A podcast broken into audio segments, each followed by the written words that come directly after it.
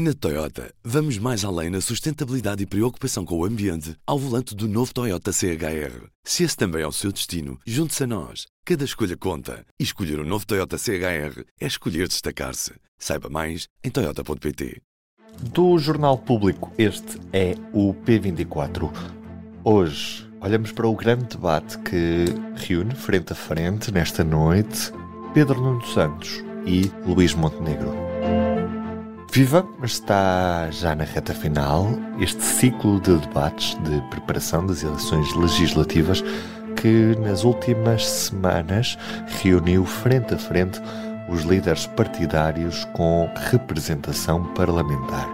Nesta noite, as três televisões organizam um debate conjunto entre o líder do Partido Socialista, Pedro Nuno Santos, e o líder do Partido Social Democrata, Luís Montenegro.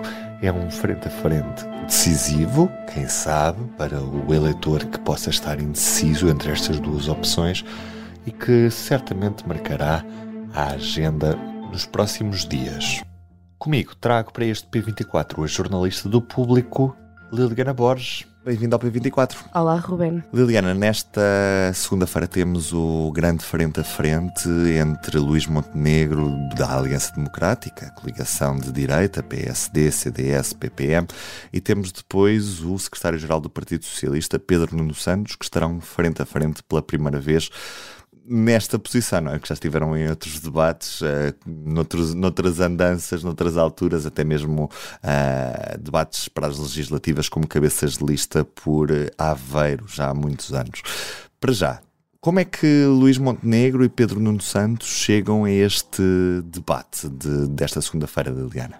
Bom, eu acho que um, nas, últimas, nas últimas semanas uh, nenhum deles uh, foi particularmente surpreendente uh, nos debates uh, que tiveram com, com os restantes partidos com assento parlamentar. Uh, creio que os dois falaram de uma forma relativamente eficaz para os seus eleitorados, mas não sei se os indecisos e as outras camadas, as outras faixas estratégicas que os dois estão a disputar, nomeadamente os, os, jovens, não sei se até agora foram capazes de fazer chegar as suas propostas para, estas, para esta faixa estratégica que, que corresponde um, a, um, a, um, eleitorado que é tendencionalmente mais abstencionista e que por isso pode ser determinante nestas eleições. Uh, temos visto que as sondagens colam muito o PS à Aliança Democrática, portanto, cada voto conta e há, há, de facto um apelo ao voto útil. De cá temos visto isso mais até em Pedro Nuno Santos, que disputa uh, esse, essa luta com uma maioria de esquerda que acabou por já dar a ideia de que, de que, pretende reeditar uma geringonça e ao mesmo tempo tem que fazer aqui um equilíbrio de não hostilizar demasiado os partidos de esquerda, mas também apelar ao, ao voto útil. E não sei se no meio destes, destes apelos e destes equilíbrios e desta dança, uh, desta dança que, que, temos visto nos frentes a frentes, se eles têm sido eficaz. Acho que nenhum dos dois te, teve até agora uma prestação particularmente brilhante te, e, e, consigo se calhar apontar, uh, por exemplo, a Inês de Souza Real, uh, creio que ela surpreendeu pela sua prestação nos, nos debates. Paulo Raimundo começou um bocadinho uh, com mais dificuldades porque não, foi, foi a sua estreia neste, neste modelo e entretanto creio que já recuperou o ritmo. Pedro Nuno Santos e Luís Montenegro até agora não são duas figuras até que têm um, que têm um estilo bastante combativo, uh, têm essa experiência. Aliás, Luís Montenegro foi líder parlamentar do PSD, Pedro Nuno Santos esteve no governo, portanto, como dizias, têm os dois experi experiências de debates e já se defrontaram uh, no, no, no, passado. E, no entanto, até agora não, uh, não, não sei se, se temos visto essa garra de parte a parte. Se calhar Pedro Nuno Santos também o faz de uma forma ponderada para agradar também um certo eleitorado mais moderado que, ele quer, que ele quer conquistar estar mais ao centro. Vamos ver como é que, como é que estes dois, uh, dois líderes se irão enfrentar e se iremos ver um combate mais. Apaixonado, não sei se será a escolha certa, mas mais informativo das propostas que estão em cima da mesa. Vamos então, Liliana, olhar para este frente a frente que tem as suas características especiais e, e é diferente do modelo de todos os outros frente a frente que fomos assistindo até agora.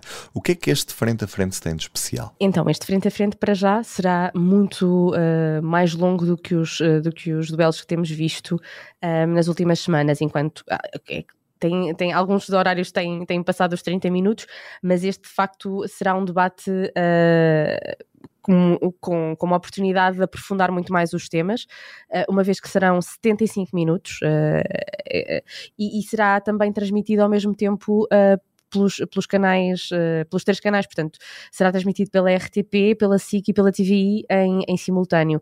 Este é o último, encerra aqui uh, esta ronda de debates de, de, frente a frente, mas depois ainda teremos mais dois.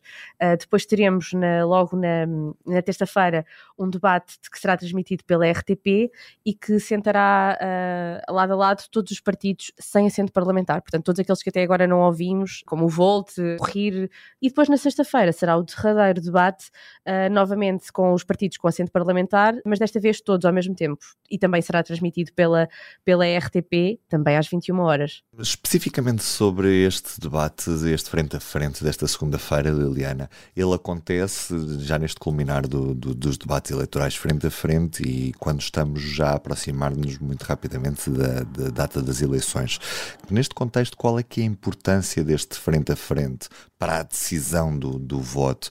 Eu creio que do, do lado de Luís Montenegro podemos esperar vários ataques à, à governação e às escolhas uh, do Partido Socialista que ele irá, irá tentar colar ao máximo uh, essas, essas escolhas a Pedro Nuno Santos, que integrou uh, governo, os últimos governos de, de António Costa, e por outro lado irá haver aqui uma disputa inevitável de duas faixas eleitorais estratégicas, por um lado os jovens, mas também os pensionistas, que nós sabemos que as sondagens mostram e os dados recolhidos nos últimos anos mostram que são tendencionalmente mais uh, favoráveis ao, Partido Socialista. Aliás, Luís Montenegro reconhece-o e disse até uh, há umas semanas que queria reconciliar o partido com os pensionistas e, portanto, uh, as, as, medidas destinadas a esta faixa estarão com certeza em cima da mesa. Aliás, elas até se aproximam, portanto, será também um desafio para este, para este debate o PS e o PSD, que muitas vezes se aproximam em algumas propostas, têm caminhos diferentes, será um desafio apresentar ao país uh, as diferenças uh, desse caminho,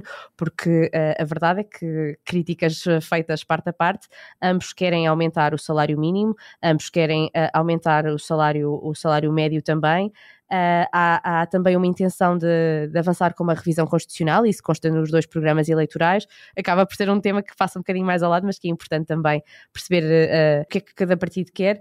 Ambos querem mexer na, no complemento solidário para idosos, de, de duas formas diferentes. Isto leva-me a perguntar-te, Liliana, se é mais o que une os programas destes dois partidos, ou do, deste partido do PS e da, da coligação de, de centro-direita, ou se é mais o que os separa? Qual é que é a visão que tens sobre isto? Eles vão dizer que é mais aquilo que os separa, não é? Mas a verdade, e, e a verdade é que têm propostas diferentes, embora os objetivos sejam o mesmo. Aliás, todos os partidos também uh, se, se, apresentam a eleições com, com, os mesmos objetivos, que é melhorar as condições de vida uh, das pessoas e, e, as condições eh, financeiras e económicas do, do país.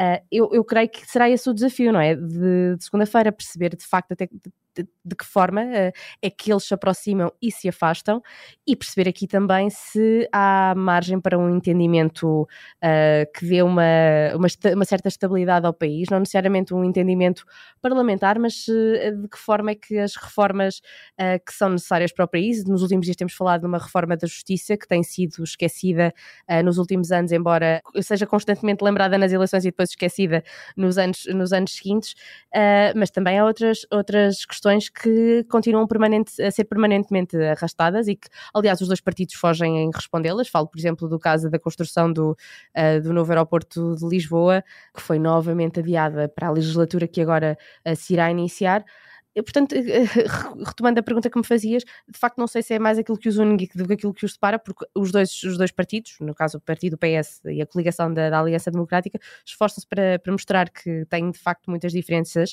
uh, e, e, acho que este debate será útil para perceber uh, de facto o que é que, o que, é que os separa uh, e de que forma é que um e outro apresentam as melhores propostas para o país. Alguns dos temas que poderão uh, marcar este debate serão a questão da habitação, que é incontornável e que é um tema um pouco caro a Pedro Nuno Santos porque foi ministro dessa pasta. Uh, depois também as medidas destinadas ao jovem, como o IRS jovem, ou medidas específicas para habitação uh, para as gerações mais, mais jovens. também a questão das pensões destinadas às gerações mais velhas. Depois as, temas mais, mais abrangentes, como as propostas para a melhoria das condições do Serviço Nacional de Saúde, mas também também as medidas destinadas, de, destinadas ao alívio fiscal, aqui com o PS a preferir mexer na tabela de IRS e a Aliança Democrática a preferir mexer na, no IRC. E é verdade, e a questão da, da justiça, que também deverá marcar o debate, empurrada também pelas questões uh, desta última, da, da, última semana que catapultaram uh, o tema novamente para, para cima da mesa, que tinha estado um bocadinho esquecido até agora. O que os une, o que os separa, vamos perceber melhor neste frente a frente às oito e meia da noite nos três canais em simultâneo. Obrigado, Liliana. Obrigada, Ruben. Foi um prazer ter-te de volta no P24. Foi um prazer estar de volta. O público vai acompanhar este debate, obviamente, com análise hoje deste frente a frente que relembro será às oito e meia da noite nas três televisões e depois dos três canais de informação correspondentes RTP, SIC e TVI. Da noite de ontem, a revalidação da maioria absoluta do Partido Popular na Galiza passe pelo site do público ou então na edição impressa de hoje para perceber o que esteve na origem desta quinta maioria absoluta para o Partido Centro-Direita na Galiza, quinta maioria absoluta consecutiva. Eu sou o Ruben Martins, hoje com a Liliana Borges. Tenham um bom dia e até amanhã. O público fica no ouvido.